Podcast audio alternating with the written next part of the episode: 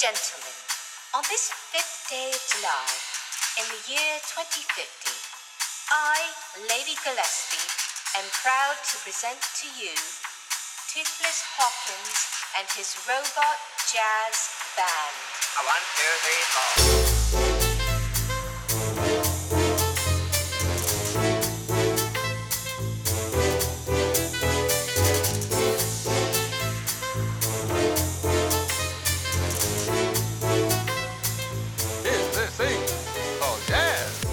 Hola, ¿qué tal? ¿Cómo estás? Bienvenida, bienvenido a un nuevo episodio de Abro Paréntesis. Yo soy Guillermo Guzmán y hoy vamos a hablar de una serie que encaja en una corriente fascinante de la autoficción a través de las series de televisión en España. Su relato es el de muchas cosas a la vez, en realidad. Identidad, cómo la memoria construye la historia que nos contamos a nosotros mismos, también un poco de ingenuidad y de dolor, pero por encima de todo es una serie extraordinaria. Es dura, diría que en ciertos momentos también es difícil de ver, pero sobre todo es una serie llena de respeto por el espectador. Así que vamos allá. Vamos a hablar del complicadísimo juego de espejos que supone para Bob Pop hablar de lo que es él, de quién es él, para contárselo a los demás. Vamos a hablar de Maricón Perdido. ¿Y tú quién eres? Me llamo Roberto. Roberto Enrique Figueras. Nosotras. Bueno, él. Yo. Bueno, tú. ¿Roberto? Él. Sí, yo. Yo estaba ahí hace años, soportando las miraditas de las señoras y a los chungos que me llamaban maricón.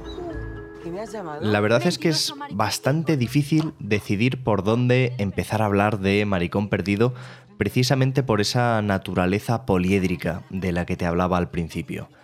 La serie lo que hace es presentarnos la vida de Roberto, de Bob Pop, en diferentes etapas de su crecimiento, de su madurez y de lo que no deja de ser ese descubrimiento paralelo que en realidad todos vivimos del mundo mientras nos descubrimos a nosotros mismos. Yo creo que una de las mayores virtudes que tiene la serie es colocarnos en cierto sitio cómodo intelectualmente donde vemos lo que esperamos que vamos a ver, que es la vida de un adolescente gay en una España que, por desgracia, todavía no hemos dejado del todo atrás. Y ahí está todo, todo lo que uno podría esperar ver. Están los murmullos, está el maltrato, está la violencia.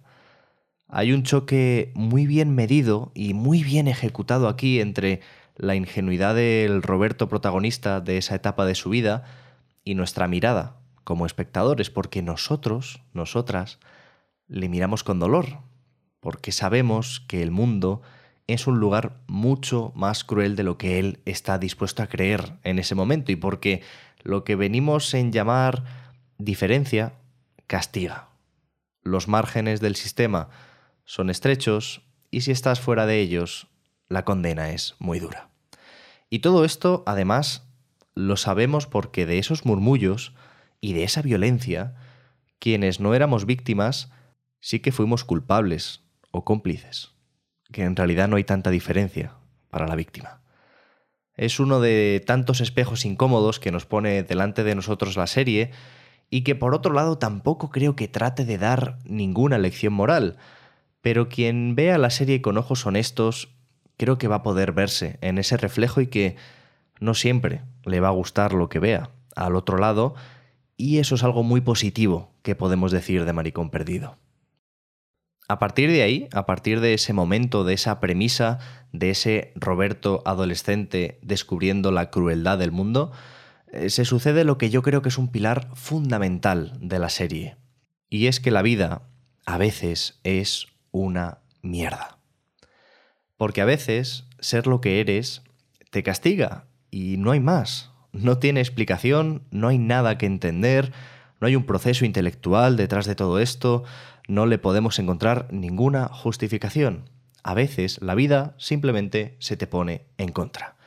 Y yo creo que Maricón Perdido es una especie de invitación, una invitación a ver, a escuchar, a hacer de las vidas ajenas un sitio al que mirar, ya no solo sin prejuicios, un sitio al que mirar y al que atender estando callados y aprendiendo de las experiencias de los demás, porque lo que los demás nos cuentan y lo que vemos de los demás también es una fuente de aprendizaje y también es una manera de empatizar con el mundo que nos rodea, porque en la serie hay mucha de esa falta de empatía con lo que, de nuevo utilizo la palabra de antes, con lo que se considera diferente o fuera de los márgenes.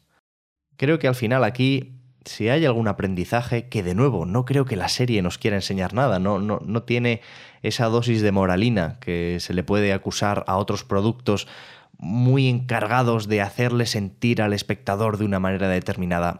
No, creo que haya nada de eso aquí, pero creo que si algo podemos aprender de esta serie es a ser un poquito más generosos con nuestro entendimiento del mundo y a dejar cierto espacio para que otros nos cuenten de qué va la vida, porque la vida normalmente es un lugar mucho más complejo y poliédrico, mucho más lleno de aristas, de lo que es nuestra propia experiencia y sobre todo que está marcado por el lugar que ocupamos en el mundo, que normalmente no es un lugar que nosotros elijamos.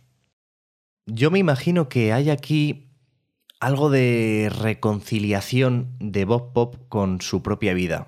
Él mismo en un pasaje de la serie habla de este mecanismo de ficción que tiene la memoria, porque la memoria no es el relato preciso de lo que nos ha pasado durante nuestra vida, sino que es lo que nos contamos que ha pasado durante nuestra vida. Y esa es una diferencia muy importante, porque al final los relatos son formas de contarnos las cosas que nos hacen estar, no sé si en paz, pero sí que al menos nos hacen comprender esas vivencias. Al final, el relato de nuestra memoria nos debe permitir dejar cierto espacio para vivir en paz. Y ahí, justo ahí, es donde entra la ficción que necesitamos añadir al relato de la memoria. Y esto lo hacemos todos, ¿eh? no es cuestión de que unos lo hagan más u otros lo hagan menos. Todos añadimos cierta ficción a nuestra memoria porque si la encaráramos con la total honestidad y también con la experiencia que nos dan los años, a lo mejor más de uno no podríamos vivir con nosotros mismos. Así que me parece un paso muy honesto que el propio creador de la serie, que es guionista de todos los episodios, asuma que también aquí hay cosas de ficción y que también aquí hay el contar historias bajo el prisma de solo una de las personas que las vivieron, que es él mismo. Y es que esta serie hace un relato no solo de su propia vida, sino de cómo también ese Roberto adolescente aprende lo que es el mundo a su alrededor y también en base a eso aprende quién es él mismo. Hay varios pasajes donde el Roberto en diferentes puntos de su madurez habla de cómo ve el mundo y de cómo se ha sentido en muchas ocasiones fuera de él, ¿no? Como con un encaje complicado cuando era un adolescente gay porque lo era y cuando estaba en ambientes que se consideraban los apropiados para una persona gay tampoco se sentía encajar ahí. Y, esa visión de nosotros mismos fuera del mundo en el que vivimos es una sensación muy complicada. Y vuelvo a lo de antes no es su culpa sentirse así. Simplemente es de una manera para la que el mundo no parece estar preparado. Y qué culpa va a tener él de ser así. En un pasaje de la serie que relata un momento de la historia de Bob Pop previo a la publicación de su libro Mansos, voy a rescatar este fragmento. No me gusta nada. Y a ti tampoco. Vale. ¿Me has convencido? ¿Lo cambio? Por favor. Pero tienes que estar convencido. ¿Sabes una cosa? Una vez le dije a mi abuelo que no me gustaban nada los libros con finales tristes. Los libros donde quienes eran diferentes acababan mal. Está en tu mano. ¿Qué quieres contar? Que a veces ganar es tener la razón.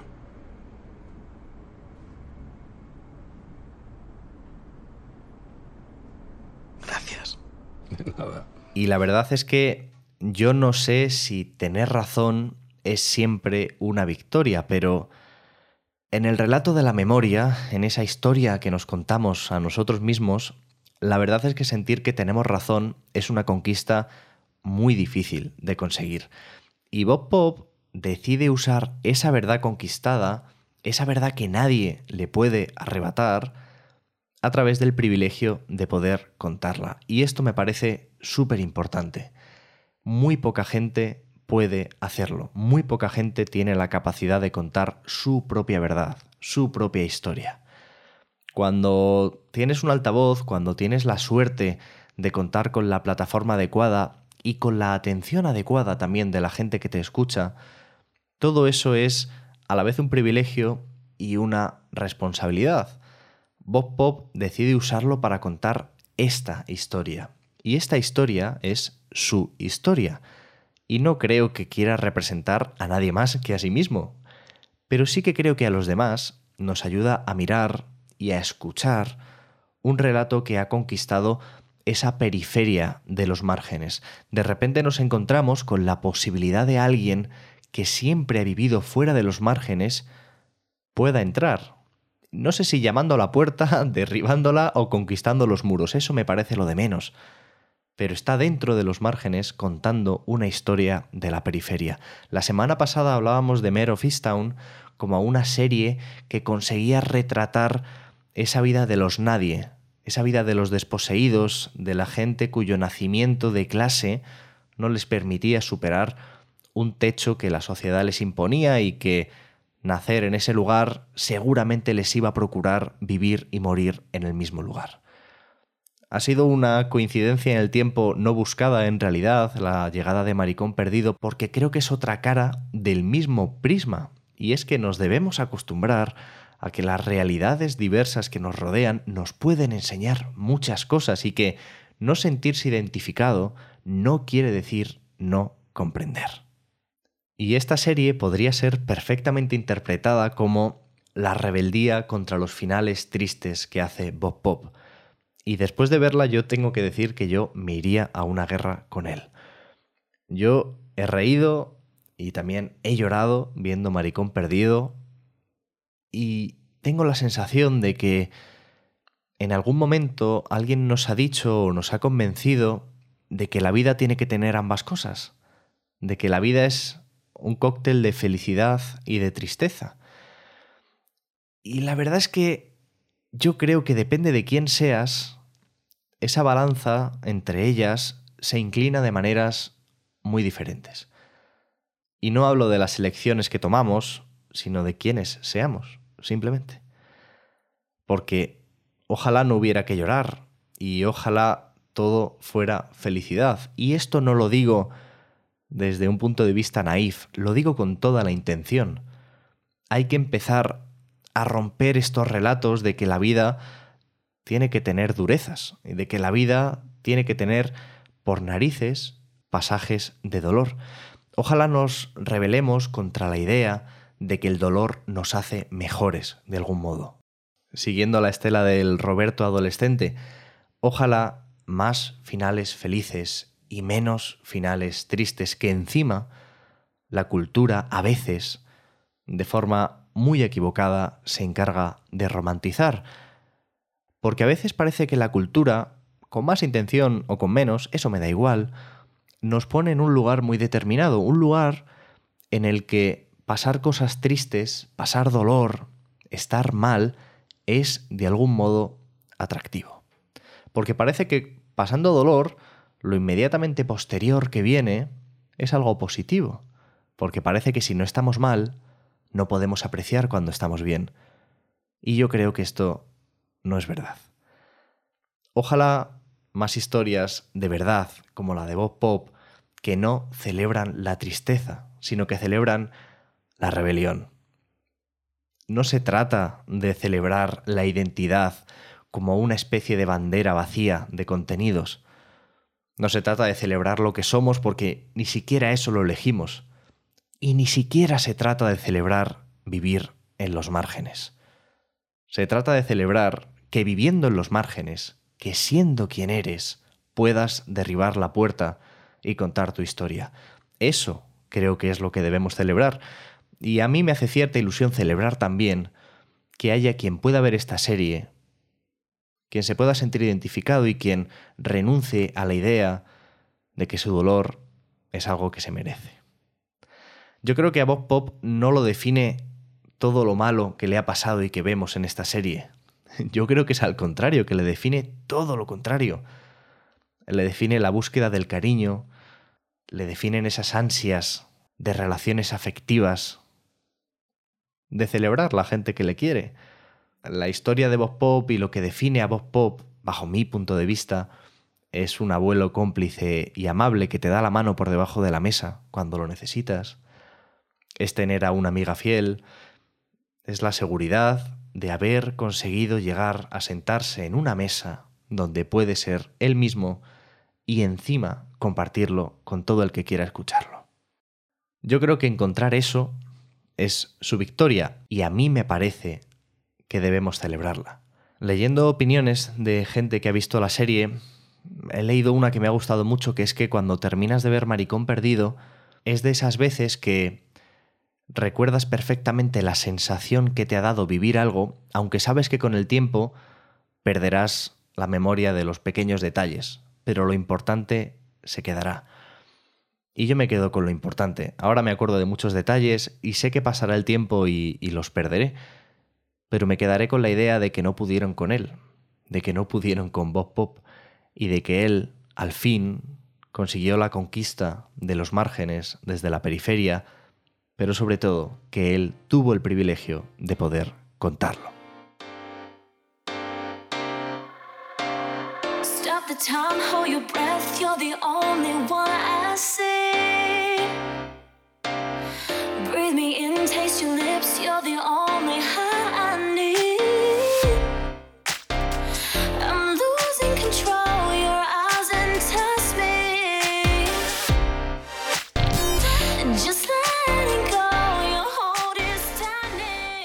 Y en otro orden de cosas. Eh, Los amigos Pablo y Almudena del podcast del micro de la taberna, del que ya te he hablado aquí alguna vez, me invitaron a hablar sobre cultura en su programa. Yo me lo pasé súper bien, creo que quedó un programa muy divertido, muy entretenido, hablando de cosas que nos atañen a todos y encima Pablo y Almudena es que son muy buenos y, y es de esta gente que no solo piensa de manera atractiva, sino que además lo sabe contar. Así que el premio completo. Te lo dejo en el canal de Telegram, es un episodio que dura como unos 40 minutos y eh, sobre todo, más allá de lo que hablo yo, que aquí ya me escuchas hablar mucho, eh, lo que ellos cuentan es súper interesante, así que te lo recomiendo, no solo este episodio, evidentemente, sino el micro de la taberna como podcast, está súper bien, súper recomendable. Y me apetecía mucho hablarte de un juego para ordenador cuya demo estuve probando esta semana y que se llama Terra Nil. Es un juego de estrategia, pero no de estrategia bélica ni nada parecido, sino que es un juego de estrategia que se basa en recuperar un ecosistema completo. A través de mecánicas de apariencia muy sencilla, pero que luego también con el recorrido del juego se van haciendo más complejas, hay que ir poniendo todo tipo de elementos sobre el terreno para hacer esa recuperación, y aquí hay un poco de todo. Pones generadores de energía eólica, plantas bosques, creas marismas, eh, en fin, todo tiene una estética preciosa, una música muy ambiental, todo es como muy relajante y es muy satisfactorio de jugar, sobre todo también porque da gusto perderse durante horas en un juego con un mensaje así, ¿no? Que hace atractivo lo responsable, que yo creo que es un papel de la cultura que es muy interesante. La demo, por desgracia, ya no está disponible, ya no se puede jugar. Además, el juego todavía no tiene fecha de salida, así que habrá que esperar pacientemente, pero te dejo un tráiler en el canal de Telegram para que te enamores, como yo, de lo bonito que es este juego. Y hasta aquí el episodio de hoy. Gracias, como siempre, por estar al otro lado escuchando. Abro paréntesis, ya lo sabes, no sé dónde lo escuchas tú, pero está en un montón de plataformas. No te dejo la lista entera porque es demasiado larga, yo aquí no hago nada, esto es la magia negra de publicar y que se vaya a todos lados el solo, pero que sepas que donde quieras escucharme lo vas a poder hacer. Y también que en alguna de estas plataformas, como en Apple Podcast, puedes dejar una reseña positiva de abro paréntesis. Si lo haces, estarás ayudando a crecer al proyecto y yo, personalmente, te lo agradezco mucho. tenemos, como he dicho antes, un canal de Telegram donde pongo todas las novedades del programa, aviso de los nuevos episodios y también todos estos enlaces, vídeos y cosas que comento aquí contigo los puedes encontrar ahí todo ordenadito y fácil. ¿Cómo acceder? Muy sencillo. Si abres Telegram y te vas a la barrita de búsqueda, pones ahí, abro paréntesis, le das a unirme y ya está, ya estoy ahí también en tu bolsillo. Y en Twitter, a mí personalmente, puedes seguirme como arroba guillermogzmn. Y por hoy cerramos paréntesis, pero no te despistes, porque dentro de muy poquito abriremos uno nuevo. ¡Chao!